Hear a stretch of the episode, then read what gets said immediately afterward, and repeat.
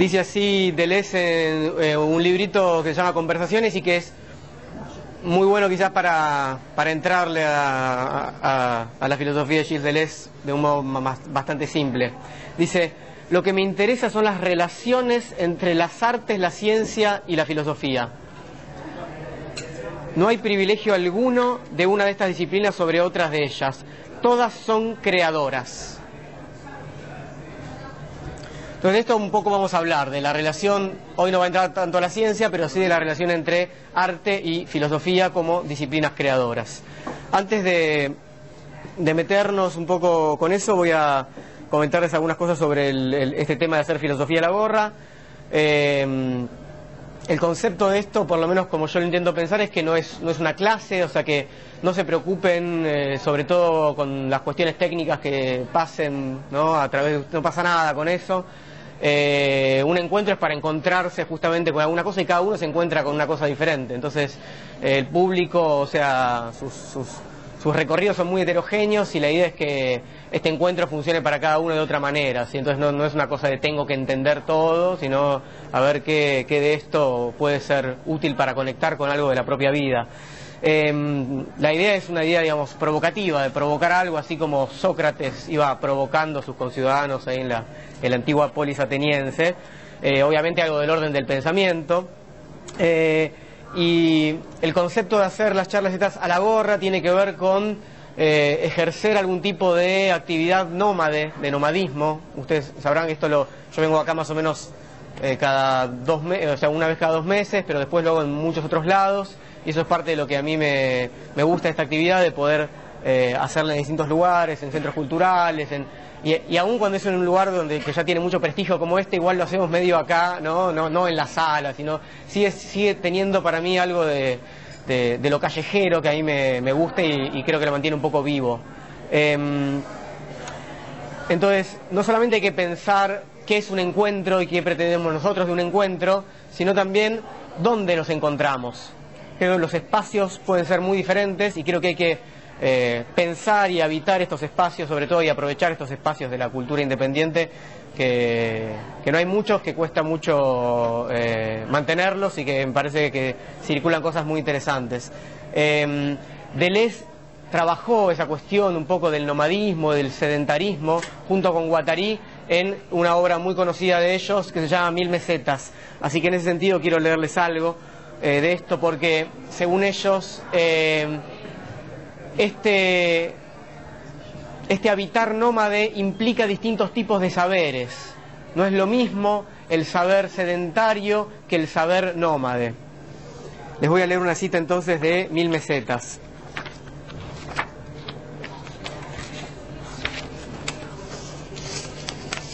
Dice así, habría que oponer dos tipos de ciencias o de actitudes científicas una que consiste en reproducir, otra que consiste en seguir. Una sería de reproducción, de iteración y reiteración, y otra sería de itineración, el conjunto de las ciencias itinerantes o ambulantes. Obviamente la, ciencia que reproduce es la ciencia que va a cualquier lugar y en cualquier lugar sucede lo mismo. El discurso ya está, digamos, prefabricado y no tiene contacto con el territorio. Las ciencias ambulantes o itinerantes tendrían que tener, por eso yo les digo, me interesa más lo que pueda suceder acá con ustedes después de la charla que la charla que yo ya la tengo hecha y quizás es similar a otras que hago en otros lugares. Eh, el, saber que, que Deleuze y Guattari llaman el saber eh, sedentario siempre está centralizado, siempre está, siempre un, territorio que está organizado con su ciudad capital y desde ahí se emana el saber. ¿no? Por eso, me acuerdo cuando armé el evento en el Facebook, alguien dijo, uy, por fin en zona sur y no solamente la capital. Bueno, hay algo de eso en relación a eh, los distintos tipos de saberes. Eh, como si se distribuyeran desde el centro hacia la periferia, y la idea de centro y periferia solamente es pensable si hay cierta cultura de una capital, un lugar, una institución fuerte central, etcétera, desde la cual se distribuye el saber. La idea del saber itinerante es borrar justamente esas diferencias y que sean saberes justamente que no están controlados por el Estado por una institución. Por eso lo que yo les comentaba en los lugares, eh, los centros culturales independientes. ¿no? Em, les leo un par de, de fragmentos más en este sentido. Dicen así, diríase que la máquina de guerra se proyecta en un saber abstracto, formalmente diferente del que refuerza el aparato de Estado. O sea, al aparato de Estado, que es el, el que tiene sus representantes del saber oficial, la máquina de guerra, lo que Deleuze y Guattari llaman la máquina de guerra, opone justamente esto. Es una especie de guerra de guerrillas, ¿no? Acá una charlita con 20 personas, allá tal cosa, unos pibes tocando en la plaza, lo que, ¿no? Es, es esa máquina de guerra que lo que hace justamente es combatir la oficialidad del pensamiento, en este caso de la cultura o de cualquier otro tipo de manifestación. Entonces dicen, diríase que toda una ciencia nómada se desarrolla excéntricamente y que es muy diferente de las ciencias reales o imperiales. Es más, esa ciencia nómada no cesa de ser bloqueada, inhibida o prohibida por las exigencias y las condiciones de la ciencia de Estado, que siempre le no pide las credenciales, usted tiene permiso para estar acá, muéstreme su título, ¿no? y todas estas cosas que eh, las ciencias de Estado eh, disponen y son las que utilizan justamente para repartir los espacios. Eh, lo que piensan Deleuze y Guattari en este sentido, es, y esto va a tener que ver un poco con nuestro texto, es que el modo de ocupar los espacios no se, no se trata, no hay que entender esto simplemente literalmente, va a tener que ver con nuestro problema, hay que pensar también la obra literaria, que va a ser un poco lo que vamos a trabajar hoy, también como un espacio en el cual puede haber un centro privilegiado y en base a ese centro distintas periferias. Ahora vamos a ir a esa cuestión. Quiero simplemente mm, comentarles una cuestión más en relación a, a la introducción de Filosofía de la Gorra que tiene que ver con por qué les voy a pedir su dinero.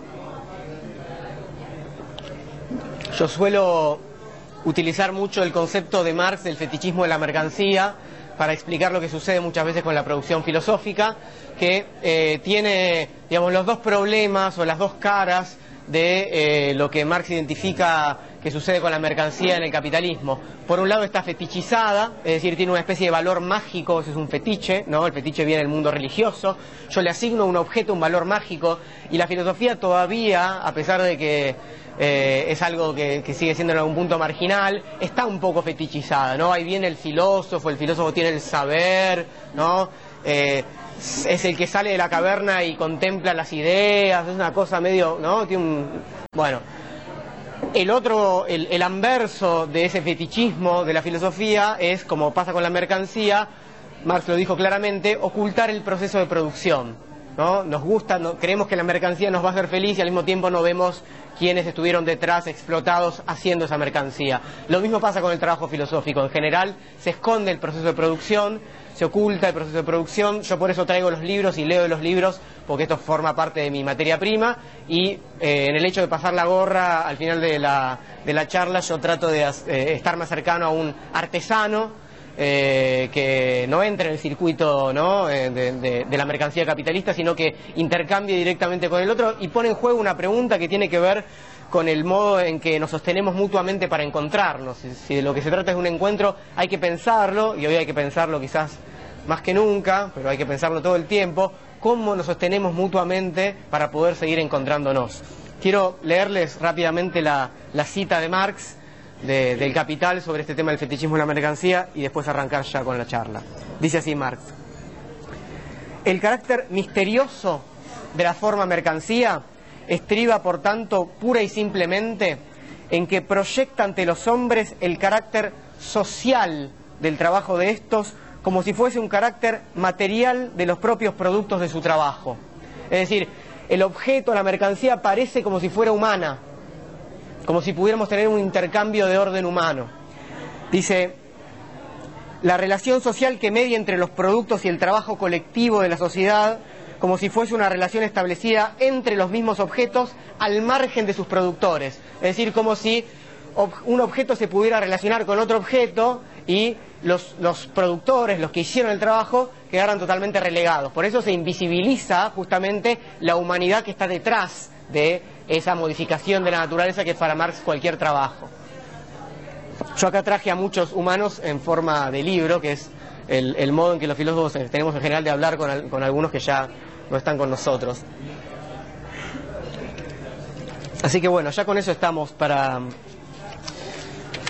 para la introducción. Hay dos formas básicamente eh, de financiarse para poder seguir haciendo filosofía. Eh, si uno se dedica a las ciencias sedentarias o de Estado, la forma es el impuesto, y si uno se dedica a las ciencias ambulantes o nómades, la forma es el saqueo, básicamente lo que hace el, ¿no? el nómade es entrar a una ciudad y saquearla, en este caso vamos a ver cómo me va en Banfield. Bien. Me dijeron que son bravos por acá en Banfield. Vamos con nuestro tema.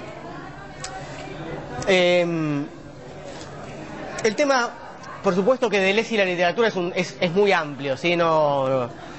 Es un título muy general y hay un montón de... Yo me voy a circunscribir a una pequeña parte de la obra de Deleuze y a unos pequeños autores de la literatura. Decir Deleuze y la literatura es decir cualquier cosa, pero a veces en un afiche hay que poner cualquier cosa para que ustedes se acerquen de alguna manera, una foto de alguien, o sea, si no es... Bueno, el título un poco más específico sería algo así como, que creo que lo puse ahí chiquitito, pero eso iba a repeler gente, digamos, en lugar de traer gente, el simulacro y la obra de arte abierta en Kafka, Brecht y Joyce, que son nuestros tres literatos. Franz Kafka, Bertolt Brecht y James, Joyce. Bueno, de la obra de Gilles Deleuze voy a utilizar casi exclusivamente, más allá de algunas pequeñas cosas, uno de sus libros originales más, más, más temprano, que es Diferencia y Repetición, que es un libro que no se lee tanto, es la tesis de doctorado de Deleuze. Y eh, es un libro del, del, del 68, y ahí es donde él desarrolla el concepto de simulacro, que es algo de lo central que vamos a trabajar hoy, y el, el, otro concepto que vamos a, con el que lo vamos quizás a comparar un poco, que es el concepto de obra abierta, no es de Deleuze, sino que es de Humberto Eco. Algunos de ustedes ya lo sepan, de paso le hacemos el homenaje a Humberto Eco que falleció hace muy poco y lo tenemos ahora sí solamente en forma de libro. Humberto Eco escribió una obra que se llama justamente La obra abierta, que está acá, vamos a ver si no me caigo, bien, eh, y es del 62, es decir, es de unos seis años antes y claramente Deleuze la había leído, por lo cual es una de las fuentes que él toma para este concepto de simulacro.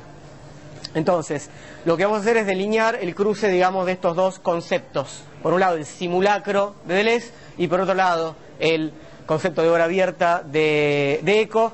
Y vamos a tratar de ver muy rápidamente, muy por arriba, cómo eso puede llegar a verse en, el, en, la literatura de Franz Kafka, en la literatura de Brecht y en la de Joyce. Empecemos entonces con el simulacro. ¿Cuál es la apuesta de este, de este libro, de esta obra, Diferencia y Repetición? Deleuze quiere mostrar cómo el ser es diversidad, multiplicidad, diferencia justamente, como lo llama ahí. ¿Y qué quiere decir esto? Bueno, que el ser no es identidad, ¿eh? que el ser no es lo que es igual a sí mismo, no es lo que permanece igual a sí mismo. Esto es algo que uno lo puede rastrear, digamos, para ser un poco brutos. La antigua discusión, que en realidad no fue una discusión que armó la tradición, entre Parménides y Heráclito. Parménides, el ser como identidad, como lo absolutamente idéntico a sí mismo, Heráclito como el río que fluye, en el cual no te puedes bañar dos veces porque es un continuo devenir, ¿no? donde no logro asir una identidad. Bueno, claramente eh, Deleuze está del lado de Heráclito en esa tradición, ¿verdad? Entonces, Deleuze lo que quiere poder pensar es la diferencia en sí misma. Y esto va a ser lo complicado.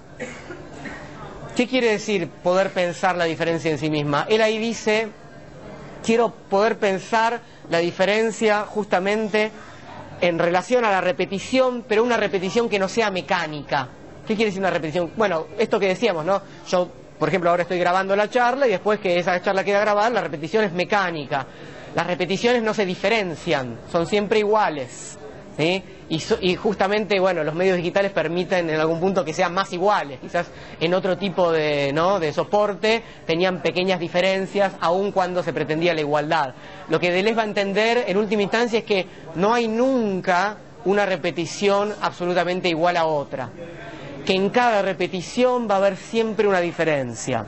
Y para eso, para mostrar eso, va a tener que derribar lo que él llama el mundo de la representación el mundo de la representación, que en el arte, vamos a ver, va a ser central, es para Deleuze la puesta en seguridad de la identidad, de lo que él quiere mostrar que es una identidad siempre falsa, que es un supuesto que es lo que él va a discutir. Se los leo, les voy a ir leyendo algunas cositas. Dice así Deleuze al comienzo de la obra. El primado de la identidad, cualquiera sea la forma en que ésta sea concebida, define el mundo de la representación. Entonces, Identidad y representación siempre van de la mano para Deleuze. ¿Y qué le va a oponer entonces? Simulacro es lo que él va a oponer a representación y a identidad le va a oponer diferencia. O sea, en lugar de identidades que se representan muchas veces, por ejemplo una obra de teatro que se vuelve a presentar una y otra vez, simulacros que se diferencian. Vamos a tener que pensar que de qué se trata esto, ¿no? Esta forma de pensar el ser como multiplicidad que tiene Deleuze y como multiplicidad y como diferencia, entonces no es por supuesto exclusiva de la filosofía y por eso yo empecé con esta cita ¿no? que muestra cómo tanto en las ciencias como en el arte como en la filosofía se puede ver esto. En general la filosofía no piensa nunca sola, por suerte, y por, lo menos desde el punto de vista de Lesiano esto es bastante claro, aunque hay filósofos que creen que piensan solos, ¿no? Eh, forma parte, según Deleuze, de un espíritu de época. Les leo, dice, el tema aquí tratado se encuentra sin duda alguna en la atmósfera de nuestro tiempo. Sus signos pueden ser detectados. La orientación cada vez más acentuada de Heidegger hacia una filosofía de la diferencia ontológica, el ejercicio del estructuralismo, el arte de la novela contemporánea, esto va a ser lo que nos va a interesar hoy, que dice que gira en torno de la diferencia y de la repetición, no solo en su reflexión más abstracta, sino también en sus técnicas efectivas. O sea, no solo en la teoría literaria, sino también en cómo están operando ciertos escritores sus técnicas a la hora de hacer sus novelas. Lo que él llama acá novela contemporánea, por supuesto, ¿no? Entonces, cuando habla de la novela contemporánea, se está refiriendo particularmente a Joyce, particularmente al Ulises, que está por acá, y a otra obra de la cual después vamos a hablar un poquito, que se llama El Finnegan's Wake, que bueno, vamos a volver sobre eso, les voy a comentar algo porque hay una nueva traducción para quien le interese. ¿Qué, ¿Cuál es la diferencia entonces entre una obra de arte en su noción clásica y eh, estas nuevas obras de arte, estas obras de arte en tanto novelas contemporáneas?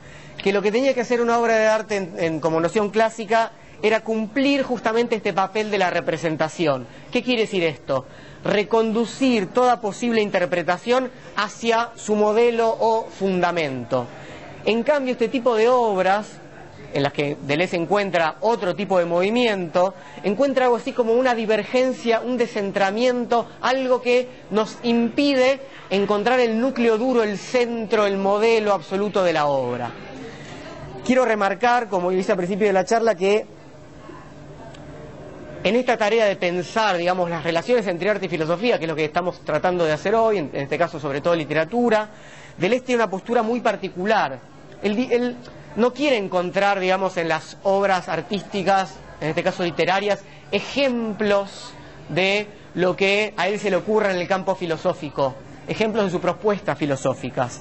No se trata de decir, bueno, lo que yo pensé en mi laboratorio filosófico, después voy y muestro cómo se da en el mundo. Se trata justamente de hacer una inmersión en el mundo, en este caso en el mundo artístico, en el mundo de, los artistas que hacen sus obras sin ver qué están pensando los filósofos, en muchos casos, sin que les importe, y justamente así lo hacen en general de forma más interesante, y encontrar justamente ahí modos que puedan ayudar al filósofo a pensar su propio quehacer. Es decir, esto, esta cuestión un poco contagiosa entre las disciplinas.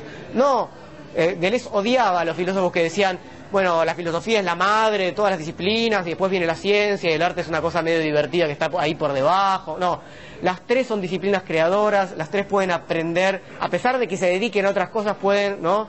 Aprender mucho unas de otras eh, y eso es un poco lo que él hace con eh, este análisis de algunas obras literarias. No decir, vean cómo ahí está lo que yo decía, sino, fíjense, esta gente está haciendo algo de lo cual nosotros podemos aprender, porque es una tesis doctoral que como tal está dirigida a filósofos en realidad, ¿no? Una tesis doctoral de filosofía.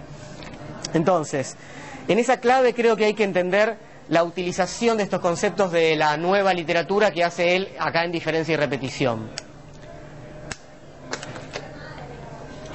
Les quiero leer una, cita en relación a esto que está él, eh, en un momento cuando editan la, obra Diferencia y Repetición en, inglés, le hace un prólogo a la, edición norteamericana y él ahí dice lo siguiente.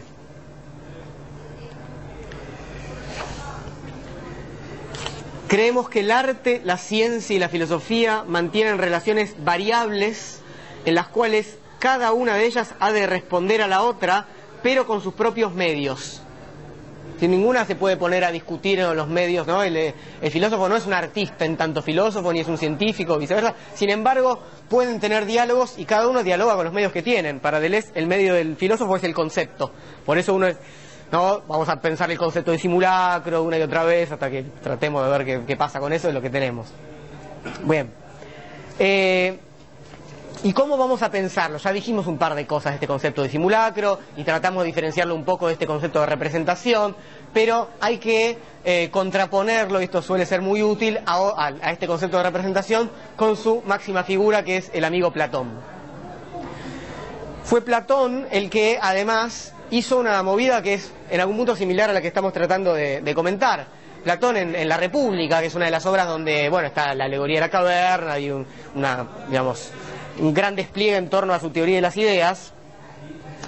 Eh, él en, la última parte de, La República, en el libro décimo, justamente utiliza eh, el, ejemplo o el caso del arte para mostrar el problema que implica el arte como representación, el arte como mímesis. Ustedes saben que, en la antigua Grecia no había un nombre para lo que nosotros llamamos artes o bellas artes, sino que ellos lo llamaban técnicas miméticas. Mímesis es representación justamente. Entonces lo que hace el arte es, es una técnica para representar el mundo. Entonces lo que hace un pintor justamente ve un paisaje y lo vuelve a presentar de otra manera, ¿no? En su pintura o un eh, poeta, ¿no? Que es sobre todo lo que le interesa acá a Platón porque es un competidor a través de la palabra. Entonces, para Platón hay un problema con la cuestión de la representación porque ustedes sabrán que si hay una idea que es lo más importante, la idea de belleza o la idea de justicia, y hay, una belleza o una justicia acá, ¿sí? en este mundo, cada vez que vemos algo bello, ¿no? o un acto justo, que es una mímesis, es una representación de la idea de justicia, si viene un escritor o un pintor y hace una representación del acto justo que vio, es una degradación más lo que Platón plantea es una degradación ontológica. O sea, para él el mundo sensible es, digámoslo, una porquería en relación al mundo inteligible, digámoslo fácil, pero es eso. Es algo de lo cual, bueno, nos tocó estar acá un tiempo en este cuerpo y en este mundo sensible, pero lo bueno va a venir después o vino antes, etcétera. Entonces, el artista en tanto artista mimético, en tanto técnico mimético, lo que hace es generar una degradación más, nos aleja un grado más de la idea, que es a donde teníamos que ir. Se los leo acá de, la República, del comienzo del libro décimo. Dice Sócrates, ¿no? Pues bien, hay tres clases de camas. El ejemplo es con la cama, ¿no? Podríamos pensar en el, en el cuadro de Van Gogh, de la habitación de Van Gogh, donde está la cama. Dice, hay tres clases de camas. Una, la esencial, que sería la idea de cama, que está en la naturaleza, cuyo autor, a mi juicio, podríamos decir que es la divinidad, ¿no? Nosotros no tenemos nada que ver ahí, una esencia de cama. ¿A quién otro podríamos atribuirla? A ningún otro, creo yo. La segunda es la que hace el carpintero. Sí, le responde el interlocutor. Y la tercera, que es la obra del pintor. ¿No es así? Sea, dice. Bueno, por lo tanto, el pintor, el carpintero y la divinidad son los tres maestros que han fabricado estas tres especies de camas. ¿Eh? Cada uno peor que el anterior, ¿no? Porque el carpintero copia una esencia perfecta de la cama y el pintor copia lo que pudo hacer el carpintero. Bien. De forma similar,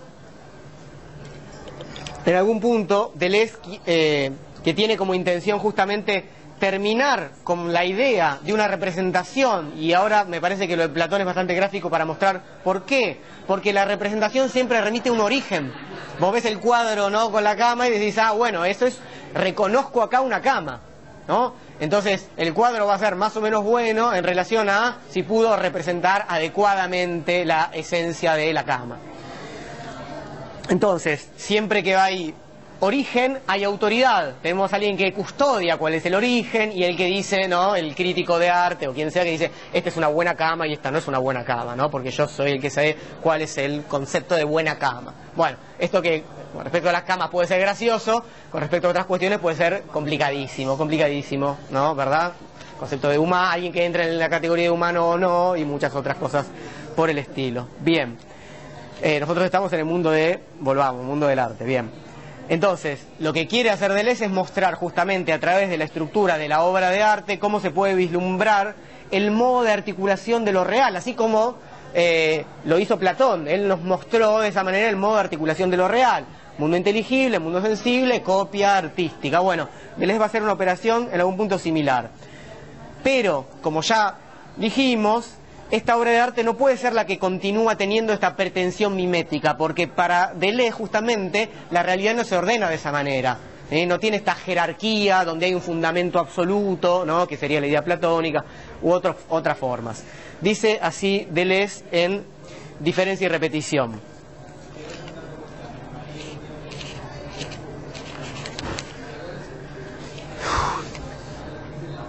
Cuando por el contrario la obra de arte moderna desarrolla sus series permutantes y sus estructuras circulares, señala a la filosofía un camino que lleva al abandono de la representación.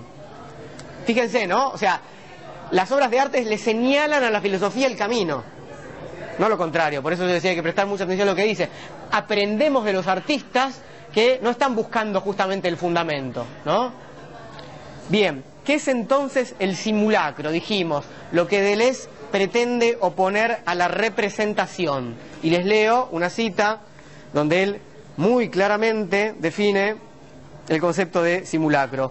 El simulacro es ese sistema donde lo diferente se relaciona con lo diferente por medio de la diferencia misma. Era un chiste lo de muy claramente, ¿verdad? Eh, vamos a tratar de entender un poco eso, ¿no? El simulacro es ese sistema donde lo diferente se relaciona con lo diferente por medio de la diferencia misma.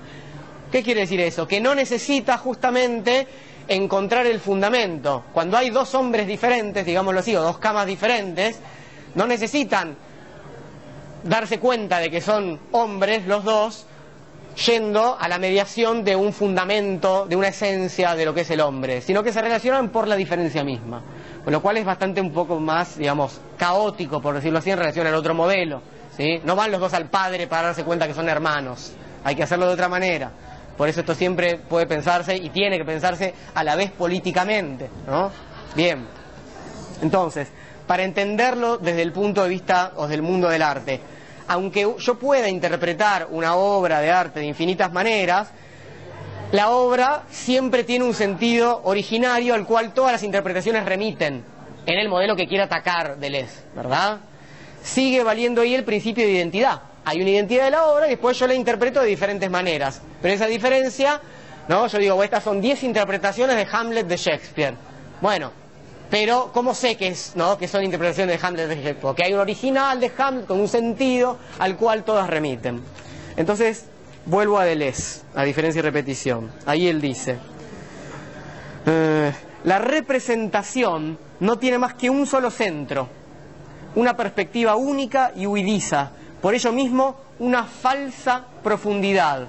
Mediatiza todo, pero no moviliza ni mueve nada ¿Por qué no moviliza ni mueve nada? Porque todo se da alrededor de este único centro. Es como si, y yo, discúlpeme, pero voy a improvisar así un pizarrón de forma un poco violenta.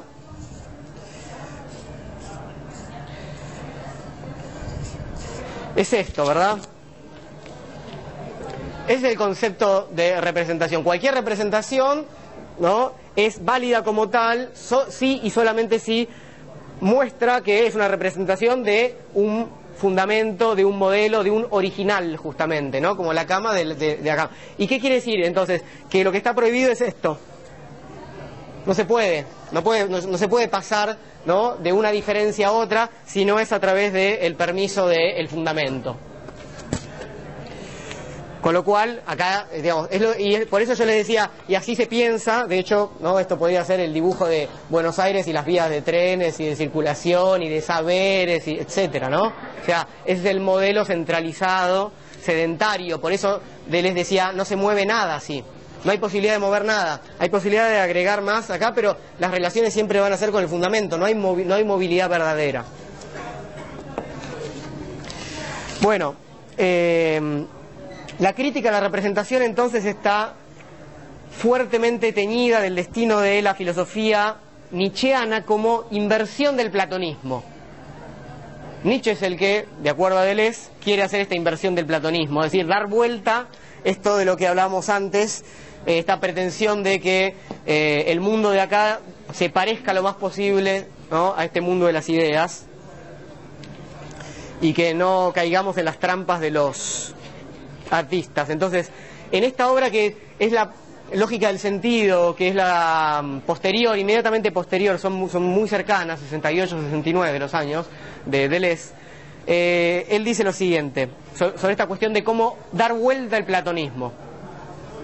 Invertir el platonismo significa entonces mostrar los simulacros, afirmar sus derechos entre los íconos o las copias. El problema ya no concierne a la distinción esencia-apariencia o modelo-copia, que sería cualquiera de los que están acá, ¿no? O sea, un modelo y una copia, o una esencia y las apariencias que son distintas. Dice Deleuze, esta distinción opera enteramente en el mundo de la representación. Se trata de introducir la subversión en este mundo, dice Crepúsculo de los ídolos, que es lo que es una obra de Nietzsche, ¿no? El ídolo de buscar justamente ese fundamento, Dice, el simulacro no es una copia degradada, que sería ¿no? la obra de arte para Platón, oculta una potencia positiva que niega el original, la copia, el modelo y la reproducción. Entonces, no es algo que está degradado porque está más alejado de ese original, sino que tiene una potencia positiva, que en parte es destructiva, pero en parte permite nuevas construcciones porque permite nuevos movimientos y nuevas conexiones. Bien, entonces, por eso Deleuze se interesa un poco por el concepto de eterno retorno nietzscheano, porque ahí él intenta ver por primera vez, por lo menos desde el punto de vista de que él lo lee, eh, en la filosofía una fundación de una repetición en la diferencia, sin que haya justamente una especie de tiempo previo o tiempo original. Nietzsche es el que operaría esta especie de giro copernicano, el que para Deleuze allanaría el camino filosófico que lleva justamente del ser al devenir, por lo menos el que lo había pensado un poco más. Eh, se los leo nuevamente diferencia y repetición. Dice Deleuze, el ser se dice en un único y mismo sentido, pero este sentido es el ser del eterno retorno, como retorno o repetición de aquello de lo cual se dice. La rueda en el eterno retorno es a la vez producción de la repetición a partir de la diferencia y selección de la diferencia a partir de la repetición. No hay nunca, eh, no puedo resumirles ahora en 60 segundos el eterno retorno de Nietzsche, pero tiene que ver con cualquier momento de nuestras vidas y, cómo podemos afirmarlo y cómo deberíamos afirmarlo. Es una prueba respecto a si estamos afirmando la vida. Y no hay un, no hay, no lo podemos comparar, digamos, con, una especie de vida ideal. Eso sería el desastre para Nietzsche. Justamente hay que afirmarlo en la pura diferencia de ese momento. No tiene una copia. Justamente el, problema de Nietzsche es decir, comparo mi vida con un ideal que tengo, bueno, y la paso muy mal. No quiero mi vida, básicamente. Quiero en otro lugar y no quiero en el lugar que vivo. ¿no? Bien.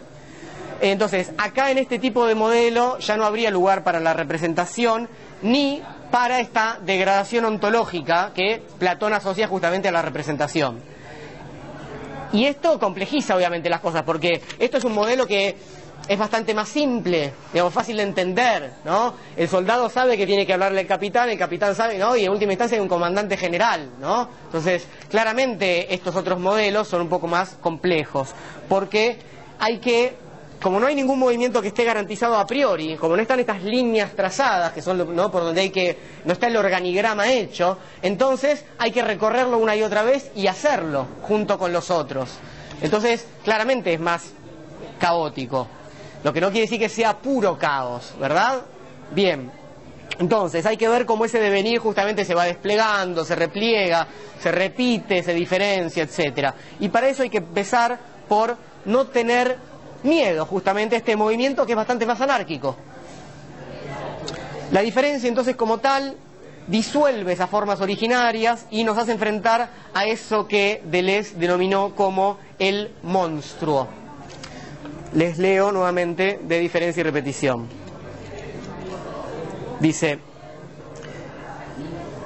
el pensamiento hace la diferencia, pero la diferencia es el monstruo no debemos asombrarnos de que la diferencia parezca maldita, que sea la falta o el pecado, la figura del mal prometida a la expiación.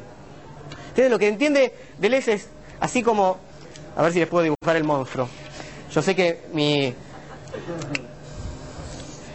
la representación que yo muestro se parece más al monstruo que a alguna representación, pero el monstruo sería algo el monstruo sería algo así, digamos, ¿no? El, monstruo no reconoce ningún tipo de jerarquía, ni de unidad, ni de centro, ¿no? Sino un montón de... Y estaría siempre en movimiento, con lo cual claramente, o sea, es bastante más monstruoso aún que esto, ¿verdad? Que es un poco más ordenado cuando uno entra, ¿no? A...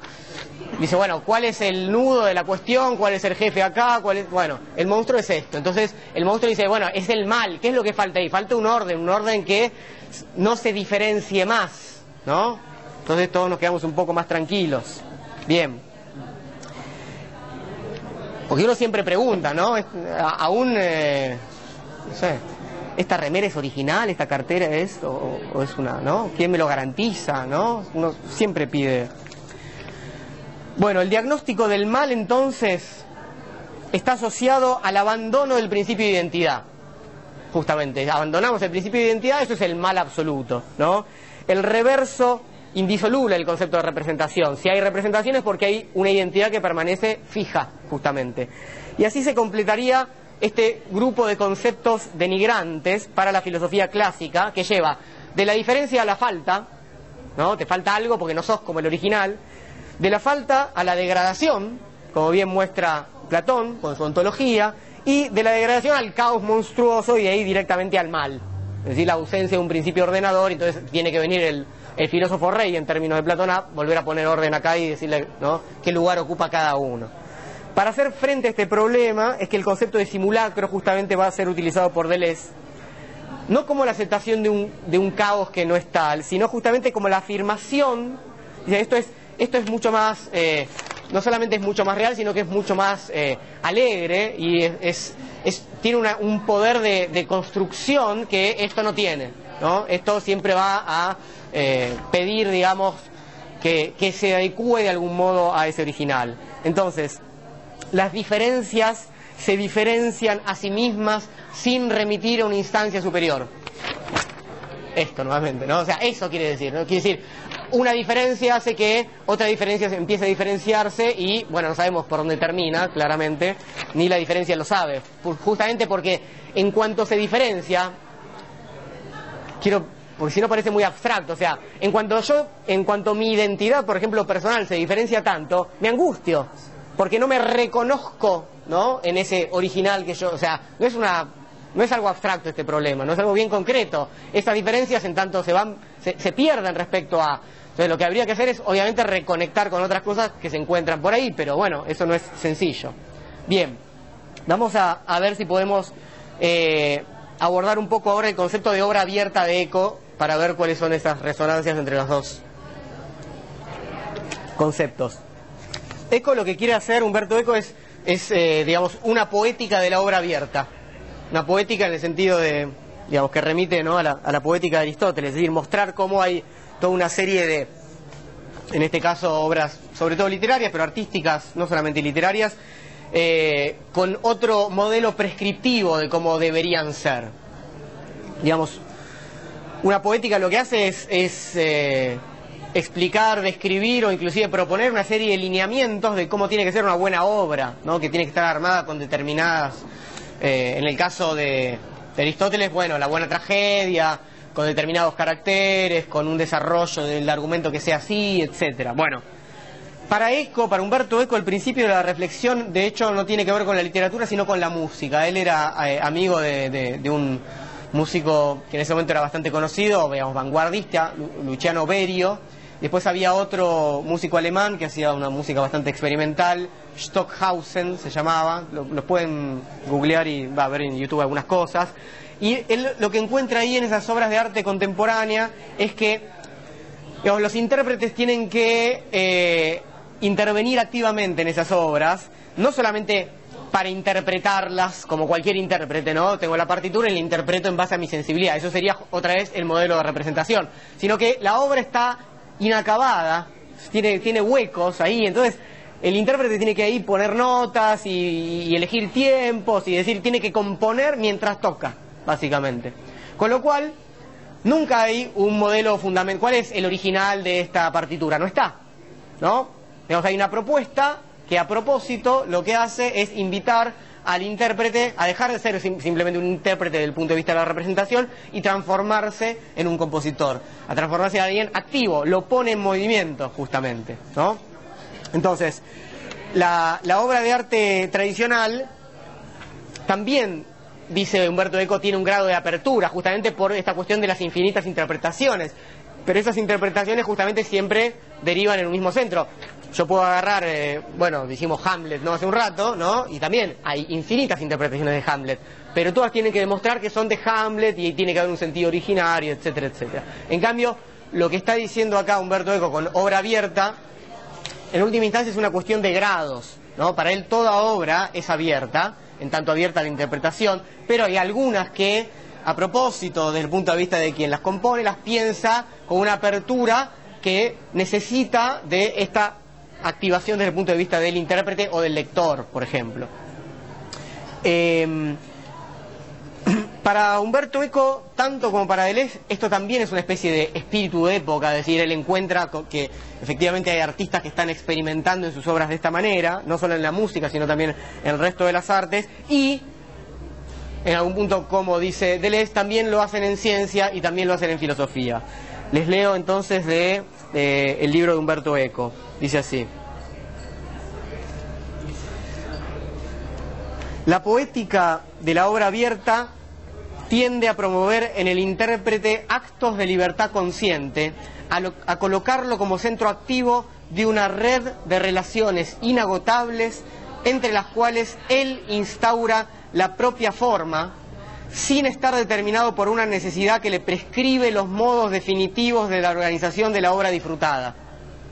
No, no hay una forma previa. ¿sí?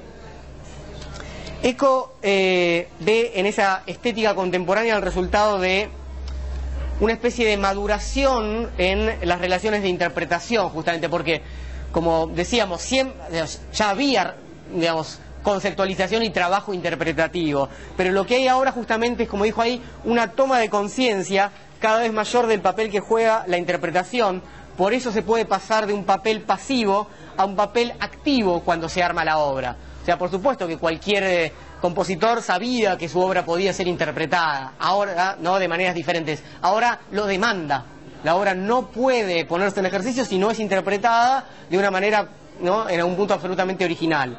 Es decir, que el autor va a tener en cuenta eso en la composición, ¿no? De e, e, ese papel del intérprete. Y lo va a incluir de tal manera que sea indispensable para la obra.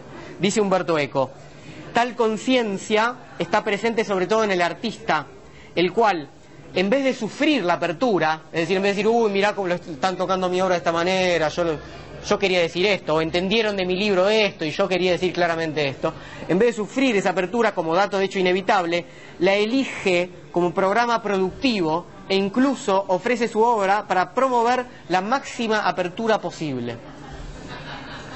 Em, Deleuze hace referencia explícita justamente a la relación entre esta apertura que genera siempre un movimiento, en este sentido que lo intentamos ver con el simulacro, ¿no? porque no, no está dado previamente el recorrido, cuando entiende que tanto la filosofía de Nietzsche, como dijimos, como la de Kierkegaard, para por ahí acá que le guste el amigo danés, eh, se oponen a lo que para Deleuze es el quietismo de Hegel.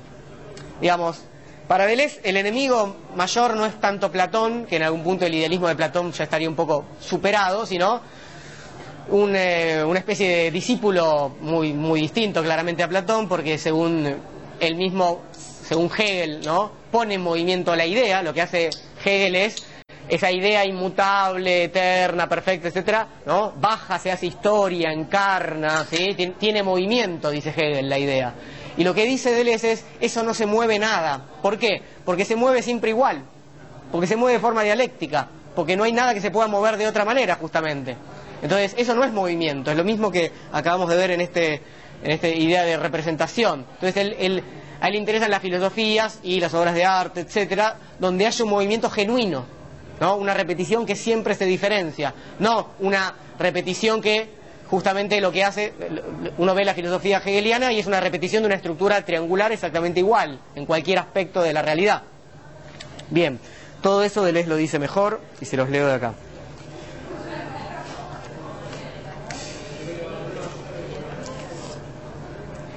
Dice, de, tanto de mm, eh, Nietzsche como de Kierkegaard, ¿no? Dice, quieren poner la metafísica en movimiento, en actividad, quieren hacerla pasar al acto y a los actos inmediatos. No les basta entonces con proponer una nueva representación del movimiento.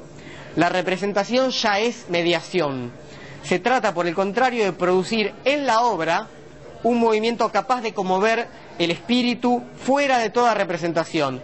Se trata de hacer del movimiento mismo una obra, sin interposición, de sustituir representaciones mediatas por signos directos, de inventar vibraciones, rotaciones, giros, gravitaciones, danzas o saltos que lleguen directamente al espíritu. O sea, no se trata de decir, como dice Hegel, miren, la realidad se mueve así y muestro, represento, no, se trata de poner las cosas en movimiento de tal forma de que la obra filosófica, por ejemplo, genere algo directamente en nosotros. Que, bueno, si uno lee Nietzsche, por ejemplo, evidentemente eso yo creo que sucede. Bien. Más o menos a partir del simbolismo de mediados del siglo XIX, aparecen justamente autores conscientes de esta obra abierta.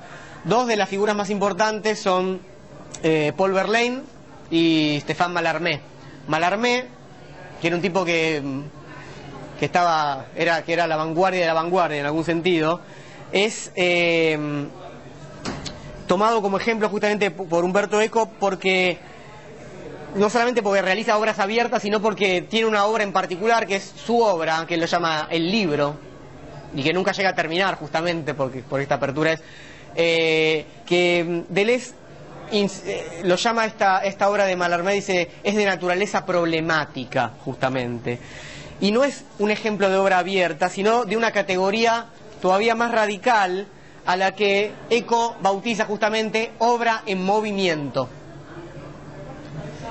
Es una obra justamente, como les decía, inacabada, eh, y la idea de la obra era que, que las páginas no tuvieran un orden fijo de ese libro, y que no solamente no tuviera un orden fijo como Rayuela de Cortázar, ¿no? Es una, pero Rayuela es mucho más conservador que esta idea porque en este caso, eh, o sea, Rayuela tiene dos modos de lectura y, quizás algunos más, eh, pero dos variables grandes a partir de las cuales se abren otras. Pero esto venía, la idea era ir publicando como fascículos, o sea, ni siquiera era un libro con las páginas ordenadas, ¿no? Entonces uno podía combinarlas de diferente manera. Esto después se hizo, ¿no? pero, Malarmé lo, pensó y lo pensó hacer en el siglo XIX, ¿no? O sea, bien. Entonces, no, ¿y qué es lo que implicaba esa? Que no hubiera, o sea, uno puede tomar, digamos, ¿no? Como yo fui tirando esas hojas ahí, ¿no? bueno, la obra es esto ahora, ¿no? Entonces, lo combino de esta manera, etcétera. Yo no hago eso porque le pongo numerito a las páginas, lo mío, mucho menos, ¿no? Yo me pierdo absolutamente. Bien.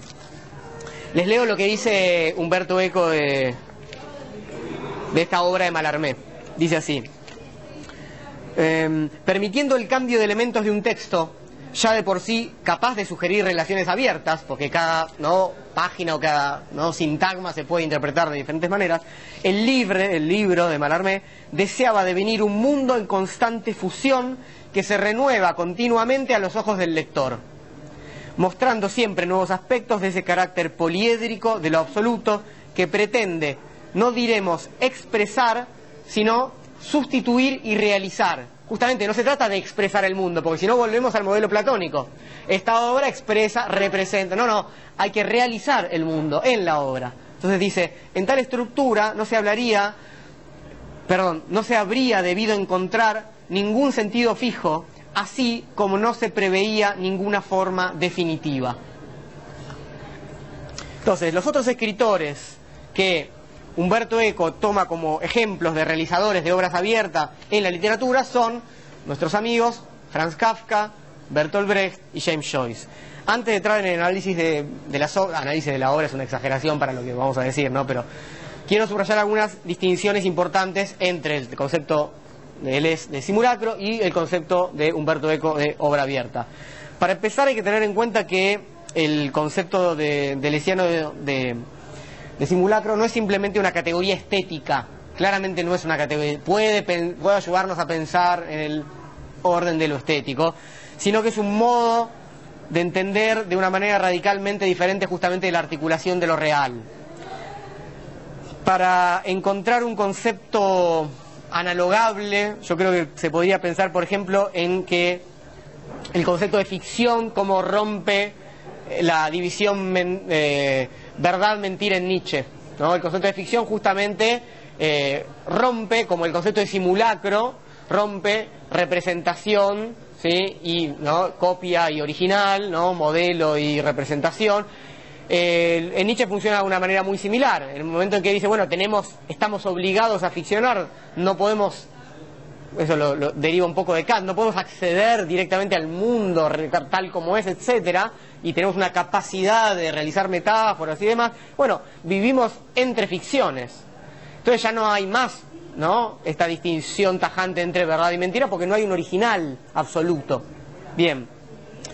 Eh, hay que tener presente entonces que el concepto de obra abierta no alcanza, como tal, el de Eco, a quebrar completamente el concepto de representación, porque uno puede pensar el concepto de Humberto Eco aún en el mundo de la representación.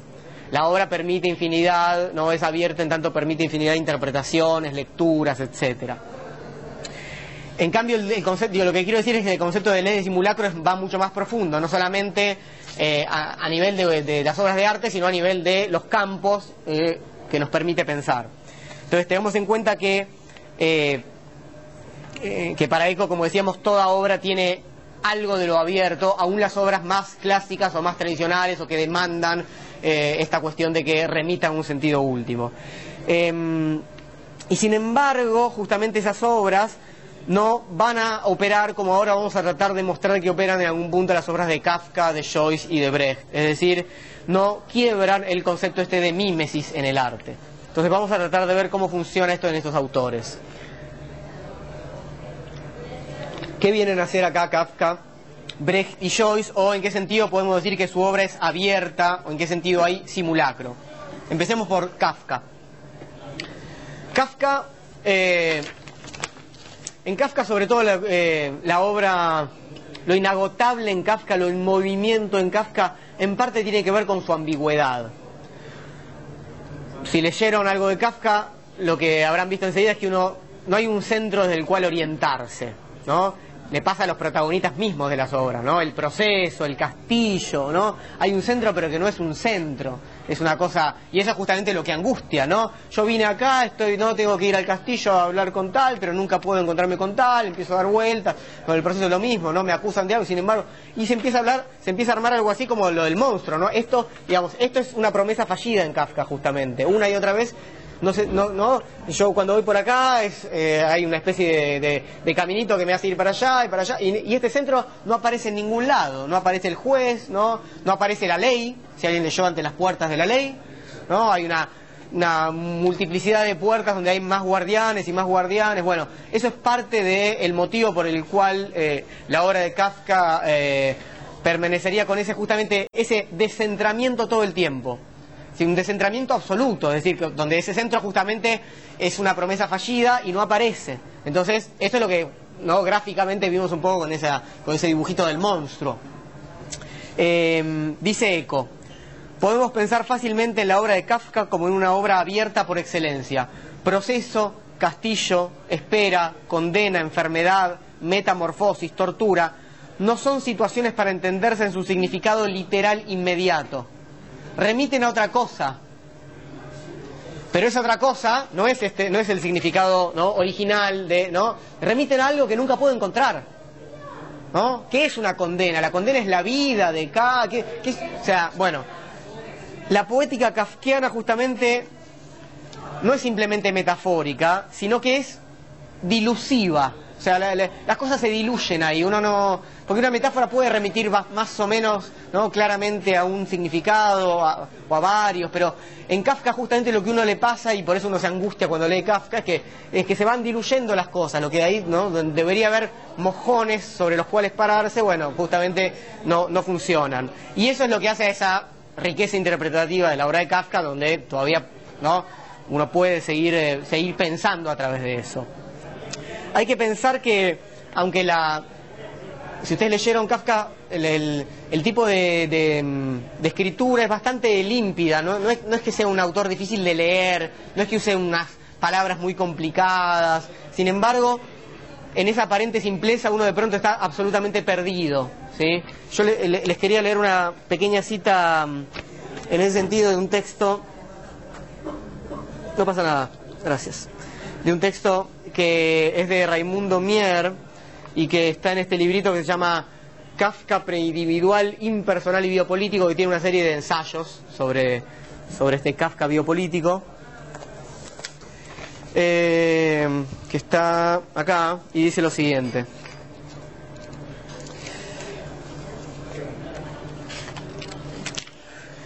La legibilidad, legibilidad nítida, buscada, trabajada deliberada y afanosamente por Kafka en la frase, se opone a la invención reiterada del texto como el lugar de un acontecer narrativo trastocado por la perturbación y destinado a acoger el juego de las intensidades afectivas expresadas en escenificaciones imposibles. Bueno, Kafka escribe más fácil, pero eh, justamente lo que no se entiende, o sea, intensidades afectivas, escenificaciones imposibles, es una legibilidad que es bastante nítida. Él trabaja una simpleza para dejarnos en pleno desierto. Es muy simple el desierto, pero no sabemos justamente cuál es el camino para volver a casa. ¿no? Esa es la experiencia en la lectura de Kafka. Uno entra, la situación parece muy sencilla, un tipo que es un agrimensor que lleva, un tipo que llega ¿no? unos representantes del juez a decirle que, tiene una citación, que, y, sin embargo todo se desmadra, digamos. Bien. Eh, y Guattari le dedican un libro entero a Kafka después de esto, después de diferencia y repetición, en, el momento, en el periodo en que Deleuze y Guattari escriben juntos. Se llama Kafka por una literatura menor. ¿Qué quiere decir por una literatura menor? Bueno, varias cosas, pero en principio que no se trata nuevamente de volver acá, de volver a un fundamento, al lugar mayoritario, ¿no? De, o al, saber absoluto en términos eh, de Hegel, ¿no? Al lugar donde por fin nos reconocemos en la razón. No, se trata de lo contrario, se trata de huir. Había un tipo que laburaba una oficina y que de pronto se va convirtiendo en cucaracha. Eso es, ¿no? Una literatura menor. Es, es, un, es un perderse en esos pasillos. Son animales que hablan, son, bueno, es maravilloso Kafka en ese sentido. Entonces, le dedican todo un libro les quería leer una pequeña cita de ese libro eh, que dice así. El principio de las entradas múltiples en la obra de Kafka, dice, por sí solo impide la introducción del enemigo, el significante, y las tentativas de interpretar una obra que de hecho no se ofrece sino a la experimentación. Eso dicen Deleuze y Guattari de la obra de Kafka. ¿Cuál es el enemigo? El significante. Es decir, decir, ah, esto remite a este significado o a este otro significante. Bueno, ¿y qué, cuál es lo que ellos proponen? La experimentación. la experimentación justamente es trazar estos nuevos caminos, ¿no? Es el monstruo. Entonces, eso es lo que quiero afirmar cuando digo que me parece que la literatura de Kafka puede estar cercano a este concepto de simulacro, esa posibilidad última de romper las cadenas de estructuración entre un significado y un significante, entre un lugar y una asignación que tiene que cumplir en ese lugar. Por eso, otra cita más, dicen Deleuze y Guattari, la obra de Kafka es una máquina de expresión capaz de desorganizar sus propias formas y de desorganizar las formas de los contenidos, que se confundirán con las expresiones en una misma materia intensa. Entonces uno ya no sabe ¿no? si se trata efectivamente del el contenido o la forma, ya no hay esa diferencia entre forma y contenido que sigue remitiendo a la obra clásica. Entonces podemos entender que la obra de Kafka es, en ese sentido, un simulacro por ambigüedad, por ilusión, por, una ilusión de algo elusivo, ¿no? Es algo que justamente no podemos atrapar. Es una ilusión que es a la vez semántica, o sea, del sentido, y, topológica. O sea, Kafka trabaja con los espacios. ¿No? El espacio que yo creí que era tal, se abre ahí una arquitectura que no entraba, ¿no? Ante las puertas de la ley es muy claro. Ahí donde había un edificio, ¿no? Parece que adentro hay una arquitectura infinita, ¿no? De, o la, madriguera del topo. Bueno, hay muchos ejemplos en Kafka. Vamos a, pasar a Bertolt Brecht. En el caso de Brecht es, un poco más difícil hablar de simulacro, hay que entender que en Brecht lo que se pone en movimiento en todo caso es, o lo que Brecht quiere poner en movimiento es el espectador. El espectador en el sentido de eh, lugar pasivo, ahí eh, donde uno iba a ver la obra justamente y en todo caso podía, como decía Aristóteles eh, en la poética justamente, la tragedia, la obra de arte trágica, tenía como finalidad la catarsis, es decir, la, la expurgación de los sentimientos de temor y compasión, bueno, porque yo veía sufrir al héroe y entonces, bueno, eso justamente es conservador. ¿Por qué? Porque yo justamente, bueno, digo, ya está, ya, las preocupaciones, los temores, las angustias, vi como otro la pasaba peor que yo. Esa es una tragedia, ¿no? Al tipo que es mejor que nosotros le va muy mal, entonces, bueno, uno dice, ya está, qué sé yo. Si Edipo no pudo. Es, eso es lo que dice. Por eso eh, Aristóteles dice claramente que el héroe tiene que ser mejor que nosotros. ¿no? Porque si no uno cree que si hace las cosas bien le va a ir bien. Lo que todavía hoy la gente, o sea, se nos quiere vender eso. Vas a hacer las cosas bien y te va a ir bien. Los griegos que eran mucho más sabios que nosotros, por lo menos los griegos trágicos, decían, fíjate, mira, y hay uno mucho mejor que vos, por ejemplo Edipo, que eh, pudo con el enigma de la esfinge, que era muy... hizo todo bien, igual le fue muy mal, igual la embarró hasta el fondo, ¿no? Bueno, o sea, que date cuenta que no se trata de que haya premios para los buenos, sino que las cosas salen mal de todas maneras. Es decir, vamos a morir, ¿verdad? Bueno, disculpen, esto está medio lluvioso afuera. Pero bueno, había que decirlo. Eh, les, leo, les leo entonces lo que dice Humberto Eco sobre la obra de Brecht. Dice, la obra es aquí abierta como es abierto un debate. La solución es esperada y deseada pero debe venir del concurso consciente del público. La apertura se hace instrumento de pedagogía revolucionaria. Obviamente Brecht, como marxista, quiere poner en movimiento a los espectadores, no que se vayan tranquilos a su casa a comentar la obra, decir, ayer fui al teatro, estuvo muy bueno, ¿no? Bueno, entonces, ¿qué es un espectador de teatro? ¿No? Eh, en el nacimiento de la tragedia, Nietzsche, creo que me quedó por acá, acá está. En el nacimiento de la tragedia, Nietzsche discute una, una, tesis sobre cuál es la función del coro, una tesis de un filósofo anterior que se llamaba Schlegel, y se burla de, que, digamos, el coro sería para Schlegel el espectador ideal. Entonces, Nietzsche dice lo siguiente, que me parece que ayuda a pensar, ustedes disculpen todas las citas que pueden confundir, pero a mí me sirve eh, lo que mm, lo que es el espectador o lo que tiene que ser el espectador para, para Brecht. Entonces, lo que dice acá Nietzsche es, y el signo distintivo del espectador ideal sería correr hacia el escenario y liberar al Dios de sus tormentos. Entonces, eso es lo que quiere hacer Brecht, justamente. En lugar de un espectador que diga, uy, mirá qué terrible lo que pasa ahí, y, llorar y demás, dice, no, hay que ponerlo en movimiento, tiene que subirse al escenario y liberar a los obreros, hacer la revolución con ellos, etcétera, ¿no? Entonces, obviamente, yendo más allá del escenario, ¿no? Y para eso había que generar, decía Brecht, una relación de distanciamiento con eso que se presentaba ahí, porque el teatro, justamente en general, invita a la pasividad. Uno está, ¿no? Se sienta ahí y ve cómo las cosas suceden. Entonces, Brecht trató de, en, sus obras, eh, a, veces inclusive eh, dejar abierta esa cuestión, como decía Humberto Eco, de un debate, ¿no? Proponerle al espectador que se involucre en la situación que había que decidir en un momento determinado. Hoy en día eso está bastardeado hasta las últimas, ¿no? Mandá, votá sí al 2020 si querés que tal se quede en la casa, digamos.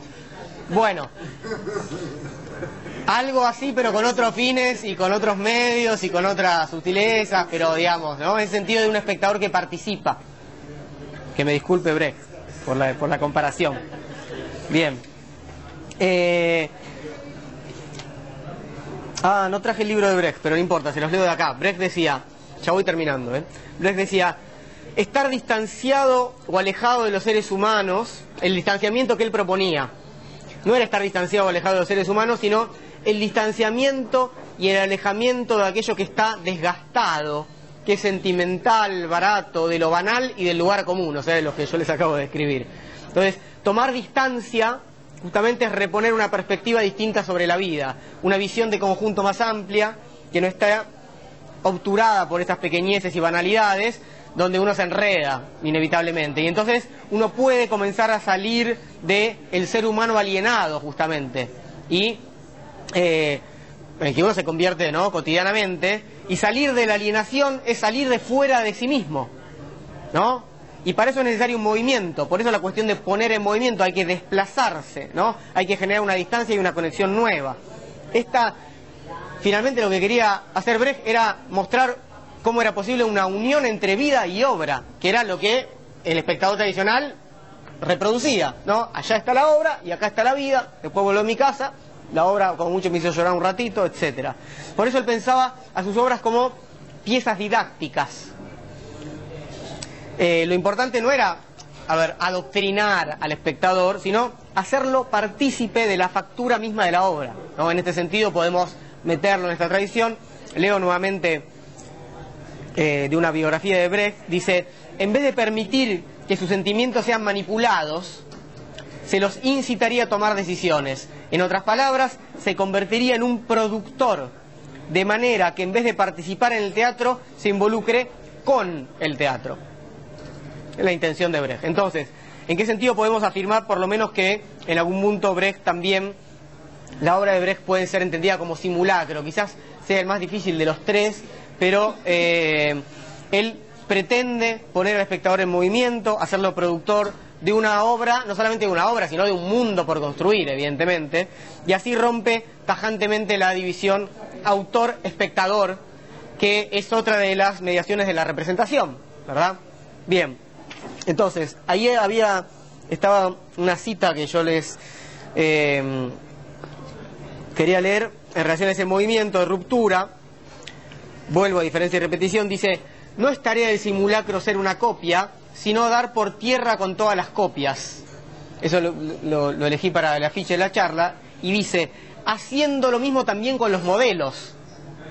El modelo que se copia, o sea, hay que... Y dice, todo pensamiento se convierte en una agresión es una agresión a la misma idea de que puede haber un modelo, ¿no? Y de que lo que lleva en todo caso es reemplazar el modelo, ¿no? Hay que terminar con la idea de que tiene que haber un modelo para que pueda haber devenires, diferencias, ¿no? Bien, entonces, en la obra de Brecht me parece que uno puede pensar un poco el simulacro como desfundamentación y movimiento perpetuo, en el sentido de que el autor se corre de ese lugar de fundamento para pedirle al espectador que realice con él una obra. ¿No? porque en general el autor es el que dice, mira, la obra ya está hecha, vos podés venir y leerla, como mucho podés venir y verla. Em, sin embargo, el ejemplo máximo de obra abierta para Humberto Eco va a ser la obra de Joyce. Por supuesto, el Ulises, que está acá, y el, eh, el Finnegan's Wake, que es esta obra que yo les iba a comentar, que les leo lo que dice Humberto Eco.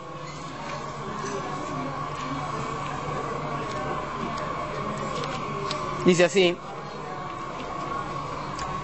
en el Finnegan's Wake estamos verdaderamente en presencia de un cosmos einsteiniano. Cada acontecimiento, cada palabra se encuentran en una relación posible con todos los demás. Y de la elección semántica efectuada en presencia de un término depende el modo de entender todos los demás. Es el monstruo. No hay, no hay una guía, ¿no? Esto no significa que la obra no tenga un sentido si Joyce introduce claves en ella es precisamente porque desea que la obra sea leída en cierto sentido, pero este sentido tiene la riqueza del cosmos. o sea, bueno, esa obra, el Finnegan's Wake, publicada dos años antes de, morir Joyce, eh, para que sea una idea, el, Ulises es del, 22 y el Finnegan's Wake es del, es del 39. Son 17 años después, es una obra mucho más experimental. Eh, narra, es como el, hay ciertas cosas que están en Ulises, es, es, como el tiempo onírico de un personaje dublinés, por supuesto, y tiene un montón de juegos de palabras y simbolismos que realmente se hace muy difícil de, traducir, casi imposible, por eso les quería comentar que justo ahora salió la semana pasada una traducción, que supongo que será buena, del El Cuenco de Plata, la editorial del Cuenco de Plata, hizo el año pasado una traducción del Ulises nueva, no la clásica esta de Santiago Rueda, y, ahora hizo una traducción del, del Finnegan's Wake. O sea, Finnegan es el personaje y Wake es el despertar, ¿no? Con lo cual es una, no se entiende bien justamente si está dormido o despierto, qué sucede, bueno. Eh, y en ese sentido, así como había pasado con la obra esta de Malarmé, ¿no? Esta obra de Joyce dice Deleuze, es también problemática. O sea, le pone la misma, ¿no? Lo califica la misma, dice, esto es una cosa que, ¿no? Y les leo lo que dice Deleuze, ¿no? Para que vean además que tienen, están teniendo unas referencias muy similares, ¿no? Eco y Deleuze. Dice así esto en diferencia y repetición. Dice allí, dice, he sabido cómo estas condiciones se encuentran realizadas en obras como el libro de Mallarmé o el Finnegan's Wake de Joyce. Son obras por naturaleza problemáticas. Allí la identidad de la cosa leída se disuelve realmente en las series divergentes definidas por las palabras esotéricas, es decir, palabras que cobran sentido al interior de la obra misma. Así como la identidad del sujeto lector se disuelve en los círculos descentrados de la multilectura posible. Sin embargo, nada se pierde ya que cada serie no existe más que por el retorno de las demás. Todo se ha vuelto simulacro. Es decir, una serie necesita de las otras y así se va armando la obra en cada caso particular, digamos. Entonces tenemos acá combinadas en algún punto, creo yo, en la obra de Joyce, las dos facetas del simulacro que habíamos hecho referencia en Kafka y en Brecht. Primero, la ambigüedad semántica, ¿no? que estaba, dijimos, en la obra de Kafka, asociada acá a estos enigmas y juegos de palabras que Joyce deja insertos siempre en sus obras. Después esta elusión topológica, ¿no? De los lugares, ¿cuál es, ¿cuál es el lugar en el que estoy parado? Que acá tiene que ver sobre todo con el topos discursivo, o sea, eh, si, leyeron algo de, de, del Ulises, hay diferentes registros topológicos, o sea, hay monólogo interior, hay mundo onírico, hay experiencia sensible, como, si apareciera sin narrador, digamos, etcétera. Y por último, la defundamentación que vimos en Brecht, en esas composiciones divergentes donde justamente nunca encontramos un centro, como no encontramos una autoría, ¿no? Por eso quería, ya casi para ir cerrando, pensar un poquito qué pasa con ese qué pasa con el autor, porque el autor era el que sostenía la obra, ¿no? Todo el tiempo además nosotros lo estamos haciendo, decimos, esta es la obra de Deleuze, esta es la obra de Joyce, esta es la obra de Kafka, ¿no? Hay un autor que sería finalmente el, fundamento último que decimos que acá, bueno, quedaría un poco diluido. Entonces, la figura del autor, si ya Brecht lo había intentado hacer de esa manera, invitando a los espectadores a ser autores también de las obras, que juega siempre como ese fundamento del texto, eh, no, no podría acá seguir jugando ese lugar del origen. Por eso quería leerles a el amigo Roland Barthes, que es uno de los lugares donde, y, es interesante decir eso, ¿no? Un autor como un lugar, un autor como un, como un entramado de citas en relación a otros, ¿no? otros círculos con los que se va eh, conectando, porque cuando Roland Barthes está pensando en esta sección que se llama La muerte del autor, este problema, están pensando muchos eh, intelectuales y artistas. Él dice, elegí esta cita pequeña que dice así, hoy en día sabemos que un texto no está constituido por una fila de palabras, de las que se desprende un único sentido teológico en cierto modo, pues sería el mensaje del autor Dios, ¿no? Por eso yo dije, ese fundamento siempre tiene un sacerdote que dice, no, el mensaje adecuado, ¿no? Yo soy el especialista en Shakespeare o en Deleuze, no, él quiso decir esto, vos te estás equivocando. Si no, está constituido el texto hoy en día por un espacio múltiples, perdón, por un espacio de múltiples dimensiones en el que se concuerdan y se contrastan diversas escrituras, ninguna de las cuales es la original. Ninguno, o sea, ¿cuál es la original? No, ninguno. Cuando escriben Deleuze y Guattari, bueno, ¿dónde está Deleuze y dónde está Guattari? Y, no, es Deleuze Guattari, es otra cosa. Bueno, el texto, dice, sigue diciendo Roland Barthes, es un tejido de citas provenientes de los mil focos de la cultura. Es un tejido de citas. ¿Eh? Justamente, ¿no? Y bueno, ¿cuál es la, lo que vertebra. Y no, es un, es un tejido, no, no, no, hay, no hay valor, o sea, se le puede dar valor en un momento a una parte más que a otra, etcétera, etcétera, pero no hay algo que sea originario, más valioso o fundamental. Entonces, desde esa perspectiva hay que repensar los modos tradicionales de entender la relación entre el sujeto y la obra y el espectador, ¿no? Mucho más allá de la crisis de esa relación mimética de la que hablamos en principio entre una obra y un original, porque el concepto mismo de sujeto, ¿no? como centro, como origen, como fundamento primero al que tienen que remitir todas las representaciones, es lo que se resquebraja para no volver nunca más. Como ese ¿no? concepto absoluto, porque, insisto, el autor es la piedra basal de todos los sentidos propios del texto. Eh, y la modernidad lo marca muy bien, ¿no? El fundamento es el sujeto, se autofundamenta. A partir de ahí, ¿no? Se crea, pero hay algo que es la piedra fundamental, como hubiera dicho Descartes, ¿no? Bien, para terminar, quiero nuevamente remarcar algunas similitudes y diferencias entre el trabajo de Deleuze y el trabajo de Eco, y ahora vamos a ir a pasar la gorra y a, y a charlar. Humberto Eco dice explícitamente que él no hace ontología, no hace metafísica, no hace filosofía, sino que él quiere mostrar cómo el arte participa de lo que él llama distintos movimientos epistémicos de la época. Y bueno, y entendemos que está sucediendo esto, ¿no?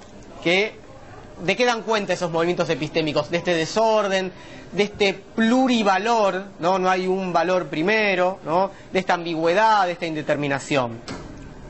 Este principio de indeterminación es la apertura misma, el concepto de obra abierta. No se puede hablar nunca de que algo termine, quede abierto aun cuando yo haya llegado supuestamente a la mejor interpretación. Porque sería lo mismo que llegar al origen. Yo puedo poner el origen al principio o al final, en el sentido del autor o en, ¿no? Como recién lo dijimos en Hegel, en Hegel cierra recién al final, pero hace un círculo con el origen, ¿no? Bueno, esas características de que nunca puede haber una, una posición, un significado último en el autor, en el sentido del intérprete, etcétera, son las que vimos con estas denominaciones, elusión topológica, dice ahí el lugar, ¿no? no está firme, no está claro y, está cambiando porque está en movimiento, ambigüedad, que puede ser ambigüedad semántica en relación a la autoría, etcétera, y desfundamentación, justamente que es lo que pasa. Se dice, ¿no? Me movió el piso. Listo, eso. Bueno, vimos de qué manera en el universo clásico de la representación justamente se quiebra, ¿no? Para dar lugar a otro modo de producción artística, sobre todo en el campo de la literatura. Bien, la obra de Deleuze es justamente la propuesta ontológica que se pone, digamos, a la base, no es a la base, pero digamos, que, que trata de pensar desde un punto de vista ontológico, es decir, del ser, de lo real, estas nuevas, digamos, teorías científicas y prácticas artísticas, ¿no? Que tienen que lidiar con lo indeterminado, o como lo va a decir Deleuze, con el eterno retorno, ¿no? Que es, que es un modo de nombrar lo que jamás se deja de terminar. O sea, lo que hace Deleuze justamente es pensarlo en su campo. Dice, bueno, yo soy filósofo, lo voy a pensar ontológicamente. Los científicos están pensando desde su lugar, principio de indeterminación, los artistas están haciendo esto, yo lo pienso desde acá. Y esa es mi filosofía y eso es lo que él propone. Entonces, y para ir cerrando, última cita de diferencia y repetición. Qué manera de gritar. Em, ¿Dónde estoy? La cosa... No lo marqué, lo voy a leer acá. La cosa es el simulacro mismo. Porque si no, el simulacro sería una representación, ¿no? no el simulacro quiere romper con eso. Entonces la cosa es el simulacro mismo. El simulacro es la forma superior y lo difícil para toda cosa es alcanzar su propio simulacro, su estado de signo en la coherencia del eterno retorno. Es decir, no creer en su identidad, sino acercarse lo más posible a jugar con su propio ser en tanto simulacro, ser en tanto diferenciación en la repetición. Los escritores, estos que vimos muy abuelo de pájaro, lograron en sus obras esa coherencia con su propio ¿no? simulacro, indeterminada, frágil, provisoria, ¿no? que es esa forma superior difícil de alcanzar. Es algo que, justamente como no, no tiene estos pilares, es siempre frágil, ¿no? Es la definitiva reivindicación de la figura del artista en esta particular inversión del platonismo, ¿no? Platón echó a los poetas de la República justamente porque no se engañaban, ¿no? porque comerciaban con la, no seducían la parte concupiscible de nuestra alma, ¿no? porque nos hacían confundir entre lo que es y lo que aparece. Y justamente esta reivindicación de los artistas es muy interesante porque recuerden que Teresa había dicho, los, los escritores, ¿no? estos novelistas nos pueden indicar el camino, porque ellos son los primeros que digamos, se la bancan sin fundamento. Entonces veamos ahora los filósofos si podemos tener un pensamiento a la altura del no fundamento absoluto, que es lo que había ya empezado a pensar Nietzsche. Tenemos que estar a la altura de este Dios que murió, para decirlo en otros términos. ¿no? Y entonces la filosofía de Deleuze es la primera capaz de afirmar sólidamente, por lo menos, creo yo, que en este simulacro justamente no hay error. No es un error el simulacro, sino una infinita posibilidad creativa como única afirmación de lo real. Bien, terminé. Gracias.